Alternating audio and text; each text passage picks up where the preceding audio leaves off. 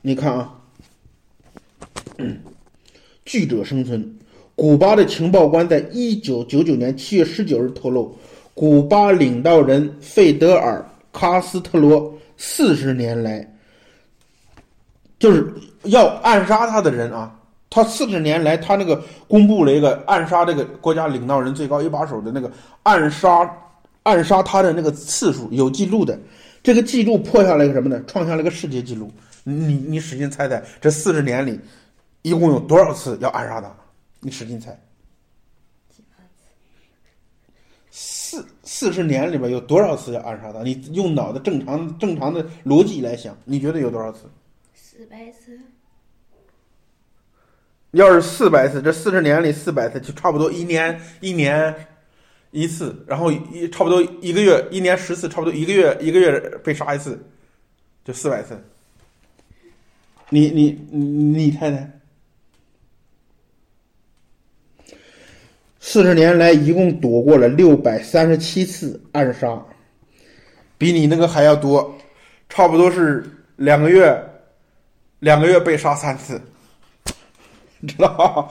你说这这这才当的古巴领导人，这当的是吧？据古巴的情报人说，为了刺杀卡斯特罗，美国特工甚至动用了毒血茄、伪装成贝克的烈性弹药，然后灌进。致命细菌的雨衣等高科技暗杀工具，以及一系列的常规工具。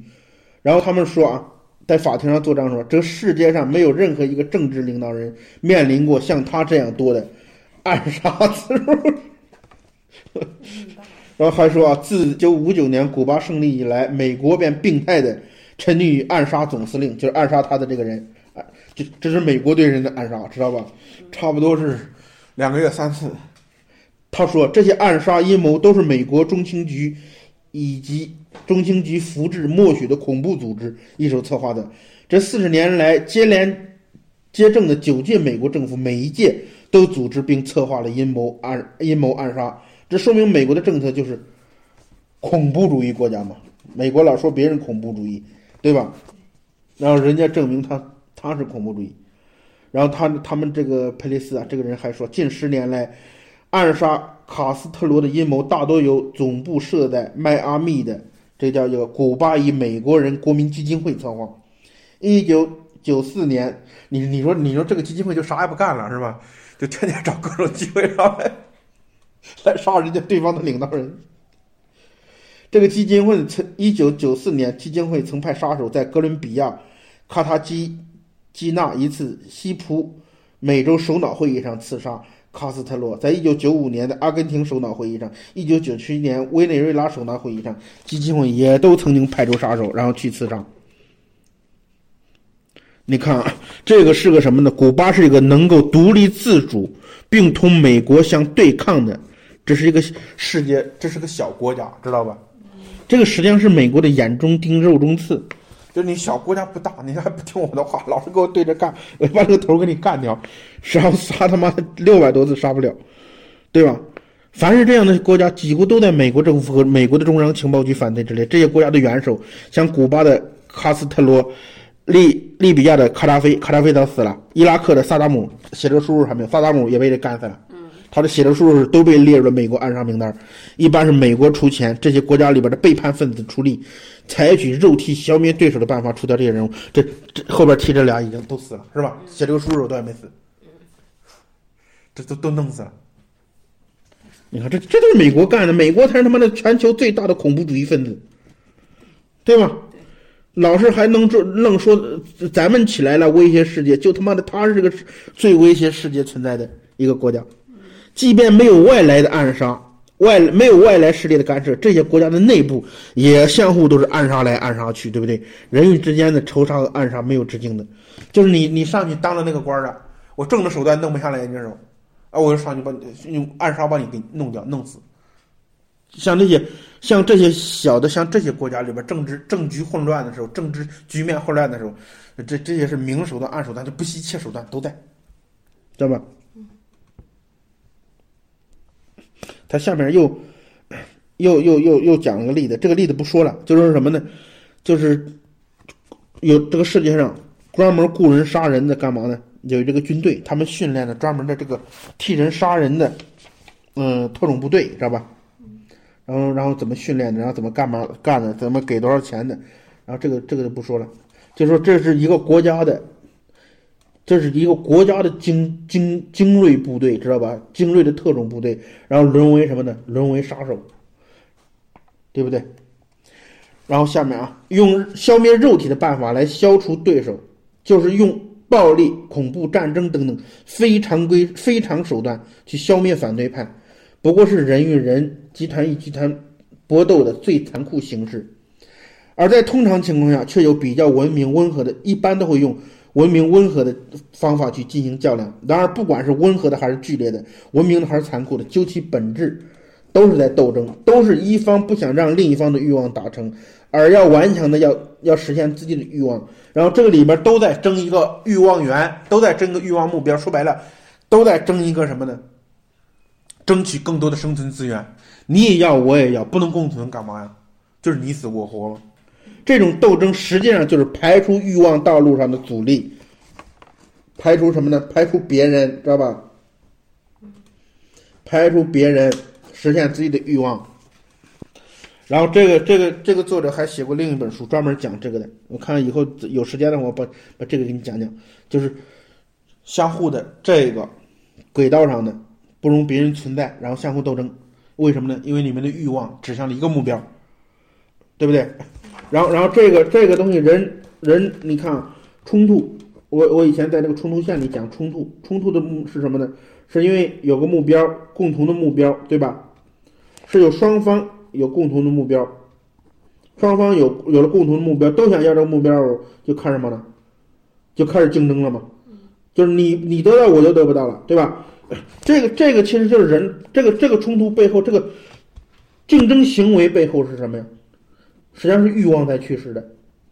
你看，你看，你看，你看，你看到这儿跟这个欲望结合起来，我那个里边讲的是行动。你看这个里边就干嘛呢？从这个人的欲望层次，就能把冲突故事里边的故事都是冲突。戏剧冲突，戏剧都是冲突，能把这个冲突进行很深刻的、更深刻的一个理解。从欲望层面，就像刚才讲的这些，其实都在讲什么呢？其实都是在讲编故事呢，对吧？我们有一次可以从极端反想到一般。如果这个世界到处充满着战争与暴力，每时每刻都无时无期，那么非激化的其他象征就肯定会更多、更普遍、更频繁。由此来说明，无论我们是一个集团还是一个人，在实现自己欲望的道路上，是步步充满着凶险的，一点都不错。这每一步都充满着凶险的。这个凶险来自哪儿？来自自己走错路了。更重要的，来自什么呢？来自一直有你想要那个的时候，一直有外边不是一个，知道吧？这还有一个，这还有一个，这个别人虎视眈眈的在盯着你呢。也就是你手里拿到这个时候，可可可可不是货。哎，都想要这个。你拿你手里的时候，下边一堆人，都想从你手里把这个再抢过来的，明白吧？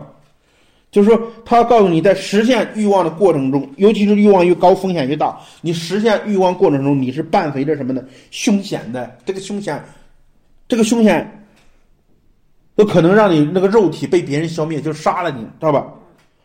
所以，英特尔公司的缔造者罗福工程之后，说了一句。非常引引引人发人深省的话，就叫就是这标题叫“巨者生存”。巨者生存，这一点点资料稍微念一下吧，这个快完了。就英特尔公司微处理器是微处理器制造业中的巨无霸。一九九六年营业额达到二百零八亿，利润五十亿美元。作为英特尔公司的缔造者，格罗夫一九九七年十二月二十日在出版的《美国时代》杂志上。授予他年度风云人物称号，这位世界信息产业的巨子，功成名就之后，他把他取得辉煌的原因归成四个字，叫“巨者生存”。他说：“只有那些具有恐惧感、危机感强烈的人才能生存下去。”无独有偶，海海尔公司总裁张瑞敏在谈到海尔的发展和未来时，感慨地说：“这些年，我总体的感觉可以用一个字儿。”来概括这个字儿就是惧，恐惧的惧。然后如临深渊，如履薄冰，战战兢兢。市场竞争太残酷了，只要只有居安思危的人才能在竞争中胜出。如果每个海尔人都惧怕自己的市场会失去，那就必然会去什么呢？会去创市场，会去争市场。心理上先惧，行动上才会无惧。市场竞争的残酷性，是因为我们参加比赛的商家很多很多，这种体会也可以传播开来，为我们大家所共识。若是我们细想一下其他领域的情况，隐秘的或不是隐秘的，所有领域其实都是如此，知道吧？就是说，只要你参与竞争，你一定干嘛呢？一定存在凶险，在下层的叫风险。因为下层在金字塔底层叫风险，没人要你的命。你越往上走，你手头那个站的位置越高，拿手里拿那个利益，拿那个蛋糕越大的时候，你越能引来别别人竞争者的虎视眈眈。到那个时候就变成什么呢？变成凶险。你越往上走越凶险，明白了吗？越往上走利益越大，越往上走利益越大。越大，这不叫风险了，叫凶险。凶险越大，明白吧？最高点上呢？最高点上是凶险最大的地方。你说，你说刚才那个被人杀了六百多次的人，你说他要是个叫花子，谁去杀他呀？他是个上班的工薪族，谁去杀他呀？对吧？对呀，你看，你看，就那样，就那样，天天被杀着，他还在那个位置上不愿意下来，对吧？这就是人性。所以我们说，权力核心的阵地，阵地上的斗争比市场上的竞争残酷的多。我们可以说，体育竞技领域上的竞争一点不亚于市场。我们还可以推而广之，就整个经济领域、政治领域、军事领域、法治领域、高科技领域、文化领域等等等等。教育领域每个领域的竞争都是激烈而又激烈的。如果我们不保持着一种畏畏惧感、危机感，我们随时随地会办的，会败得很惨很惨。戴安娜在英国王妃的地位上有安全感吗？没有的，在她是在记者猎奇队的追逐下死于车祸。俄罗斯的总统。叫斯捷帕什有安全感吗？才当了八十天的总总理，就稀里糊涂被拉下马。而在他之前，一个、两个、三个，这四个讲了四个人，全是这样下台的。那个在美国一心一意搞科研的华人科学家李文和有安全感吗？他稀里糊涂成了考克斯报告中的牺牲品，人坐在家中，祸从天上来，一系一夜之间变成了个盗窃核机密的罪人。办公在美国国贸大贸国贸大厦里面的人员安全吗？九幺幺恐怖分子弄一架飞机，直接把两个大楼双子大楼夷为平地，对吧？还有巴勒斯坦的平民百姓、伊拉克的儿童，谁都说他们是安全的，可以长命百岁，谁都很难说他们能够活活活到自然终老，对吧？你看啊。我们举着这些例子，为的是说天有不测风云，都单于祸福这样的道理。你不参与竞争的时候啊，你能自然的这些这些凶险，它自然就少。你你参与竞争，你你追逐你的欲望的时候，这些伴随着这些风险，它就伴随，知道吧？这种灾难，这种凶险，它随时随地都在，对不对？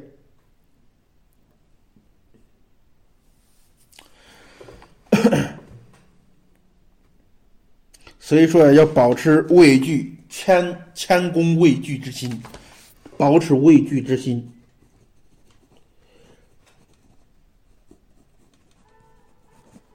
就是看到你看到什么呀？看到你去追求你的欲望，抓那个蛋糕的时候的另一面，另一面伴伴随着什么呢？伴随着风险和凶险，对吧？所以这个这个你你就要保持畏惧之心嘛。